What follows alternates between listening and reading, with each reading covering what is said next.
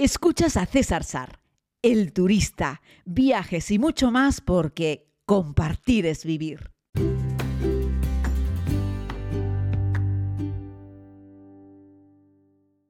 Saludos a todos y a todas, querida comunidad. Les hago este podcast desde Estambul, esta ciudad de las que les estoy hablando, a donde llegué ayer y estoy aquí muy contento porque estoy con mi, con uno de mis hermanitos, con mi hermano Lobo, que lo quiero un montón, y con sus hijas y con la familia y bueno, con Enrique, un amigo, estamos disfrutando mucho, ¿no?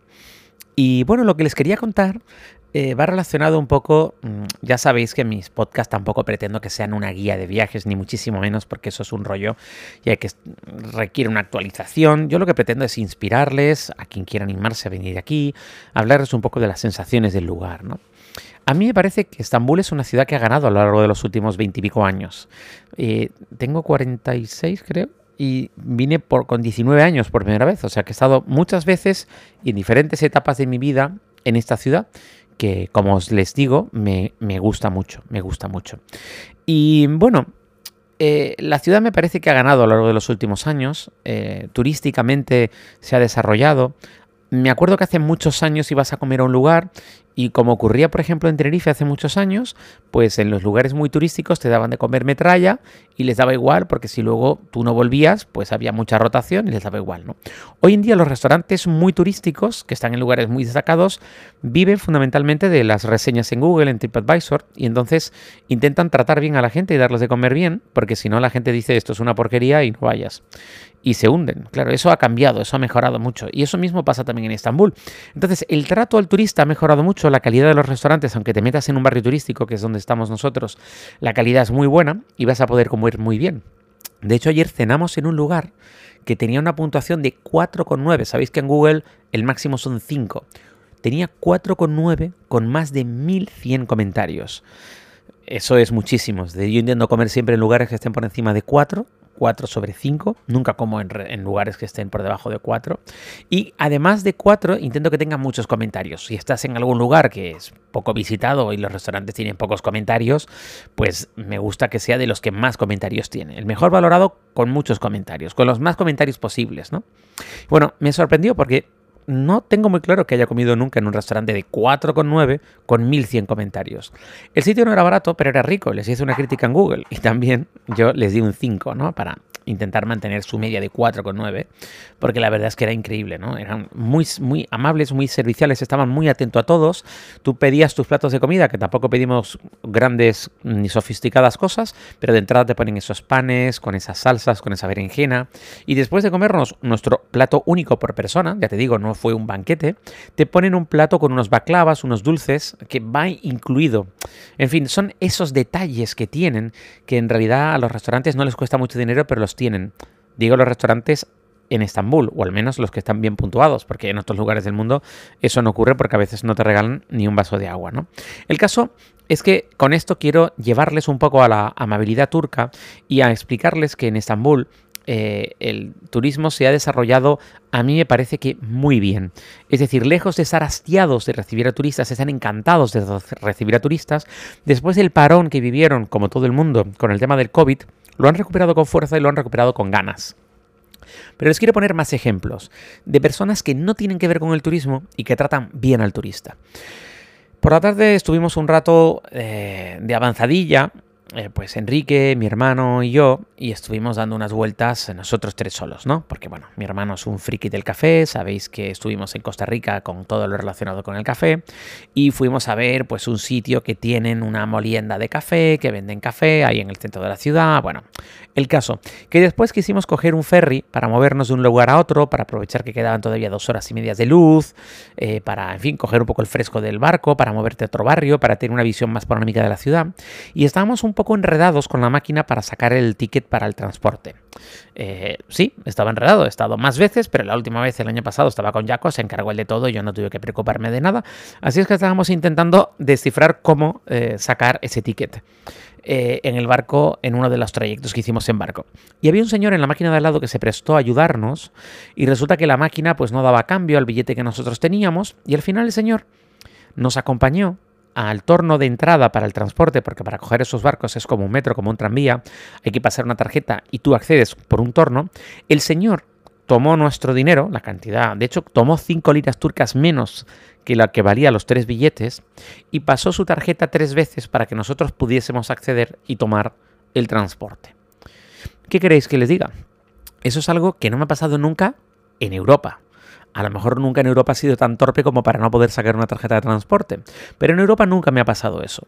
Y tengo que reconocer que me ha parecido maravilloso. Y aquel era un ciudadano común que estaba allí, sacando también, estaba en realidad estaba rellenando su tarjeta de transporte, no tenía por qué hacerlo. De hecho, desde donde estaba la máquina, donde estaba el torno, había una distancia, nos llevó y nos accedió y nos saludó y nos despidió. Y yo flipé en color. Eh, la verdad es que es una auténtica maravilla. Estas cosas, estos detalles, estas, estas, estas cuestiones, estas, estas cosas, ¿no? Estos son sensacionales, ¿no? Cuando me preguntáis, es que el lugar, es que tienes miedo, es que es peligroso. Pues no, a mí me da miedo pasear por algunos barrios de Barcelona, pero por Estambul no me da ningún miedo. César, ten cuidado cuando viajas por el mundo, es un lugar peligroso. Lo suele decir gente que no viaja por el mundo el mundo, en términos generales, está lleno de gente fantástica que si puede te echa una mano, como este señor que hoy nos ayudó con la tarjeta de transporte. Y hoy, entre toda la gente amable que hemos encontrado, no hemos encontrado a nadie que nos haya mirado con mala cara, a nadie que nos haya insultado, que nos haya gritado, a nadie que nos haya intentado robar.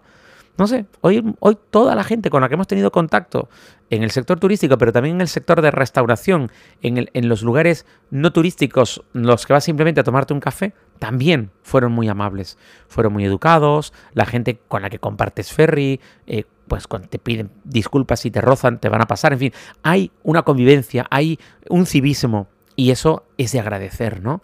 Y los turcos siguen siendo de esa gente que se saluda cuando se ve, que se pide disculpas, que se pide perdón, que da las gracias. Esa educación que parece que hemos perdido en algunos lugares de Europa y que puedes encontrar en Turquía, pero que puedes encontrar también en muchos países de América Latina, sobre todo en la zona de América Latina del Norte en Centroamérica y en Sudamérica, en la parte norte, ¿no? Eh, digo porque esa amabilidad ya no la encuentras a veces en, todos los sitios de Argentina o de Chile, por ejemplo, pero si la encuentras en, en Bolivia, la encuentras en Ecuador, la encuentras en Colombia, por supuesto en Guatemala, eh, en Honduras, en fin, esa amabilidad, esa educación y ya, por supuesto, en México, por supuesto que sí, ¿no? Entonces, eso es algo que me sigue sorprendiendo, a pesar de haber viajado mucho por el mundo, y me sigue fascinando hasta el punto de que aquí estoy con el micrófono en la mano compartiendo con ustedes una experiencia que es una tontería, pero que da un detalle claro. Cuando te metas en Estambul, en un lugar con grandes aglomeraciones, ten cuidado con la mochila. Pero fundamentalmente no porque un turco vaya a abrirte a robar, sino porque a lo mejor otro turista o alguna persona no turca puede ser amante de lo ajeno y querer abrírtelo para tal. A toda la gente en el Gran Bazar, por ejemplo, que les quise preguntar por un sitio para comer, que tenía una foto, simplemente una captura de pantalla, y, un chico de una tienda, vamos, se dejó la vida por intentar entender en qué lugar era el que yo quería comer y darme indicaciones de qué lugar podía ser, ¿no? Y, así con todos, es decir, habíamos quedado en una fuente para, mm, porque habíamos tenido como un tiempo cada uno para hacer compras y mirar un poco el Gran Bazar, y dije al grupo, oye, pues nos hacemos una foto de una fuente y luego nos vemos todos aquí. Si le enseñáis la foto a cualquier persona de cualquier tienda del Gran Bazar, sabrá llevaros a la fuente y así podemos llegar. Y es que no hace falta ni un mapa. Lo único que hace falta es que le preguntes. Luego necesitábamos, el Gran Bazar tiene, no me acuerdo, 16 o 19 puertas. Necesitábamos salir por una puerta concreta que da hacia Santa Sofía para luego andar sobre nuestros pasos. Y bueno, simplemente le preguntas a la gente. Lo que quiero manifestarles es que preguntando se llega a Roma y que en Estambul, aunque no sean romanos, la gente es eh, sencillamente magnífica y te van a echar una mano en lo que puedan, ¿no? Y bueno, tienen mucha paciencia con los turistas, están acostumbrados a los turistas, y no me gusta nada esa frase de César, recomiéndame cosas que no sean una turistada, ¿no? Porque, eh, ¿qué vamos a hacer? ¿No visitar Santa Sofía o Sultanahmet? ¿No vamos a visitar Estambul porque tiene turistas? ¿No vamos a visitar Roma porque tiene turistas? Sigo rompiendo una lanza en favor de que la inmensa mayoría de los lugares que son turísticos se lo han ganado a pulso y merece la pena visitar esos lugares. En el podcast de ayer hacíamos una lista rápida sobre cinco ciudades del mundo que merecería la pena visitar. eh, según mi criterio, mi opinión. Si me preguntáis dentro de seis meses, igual he variado alguna y he incorporado otra. Eh, a lo mejor es injusto hablar de cinco, deberíamos hablar de diez, no lo sé, es una idea. Pero lo que está claro es que todos los lugares en el mundo que merecen la pena tienen turistas. A grosso modo, es muy difícil encontrar un lugar eh, que, merezca mucho la pena y no haya un turista, ¿no? Lo digo porque tú te vas al lago que está enfrente del Monte Cook en Nueva Zelanda, que es la montaña más alta de Nueva Zelanda, que es un sitio paradisiaco, precioso. Es un, es un lago con aguas cristalinas, con agua de glaciar, que al fondo tienes un glaciar y encima una montaña, el Monte Cook, que es precioso. Bueno, es un lugar no tan visitado, pero hay turistas. Es decir, hay turistas todos los lugares que merecen la pena tienen turistas. Es, como ya hemos dicho muchas veces, no visitar el Gran Cañón porque tiene turistas. Estambul, queridos amigos, seguiremos hablando estos días de la ciudad. Seguiré dándoles algunos consejos. Seguiré dándoles algunas ideas para si organizas un viaje tú mismo para Estambul, de cosas que puedes ver y hacer. A ver si mañana hablamos un poco de las rutas que puedes hacer en ferry, en transporte público. No hace falta que cojas un barco turístico. De verdad que no es necesario.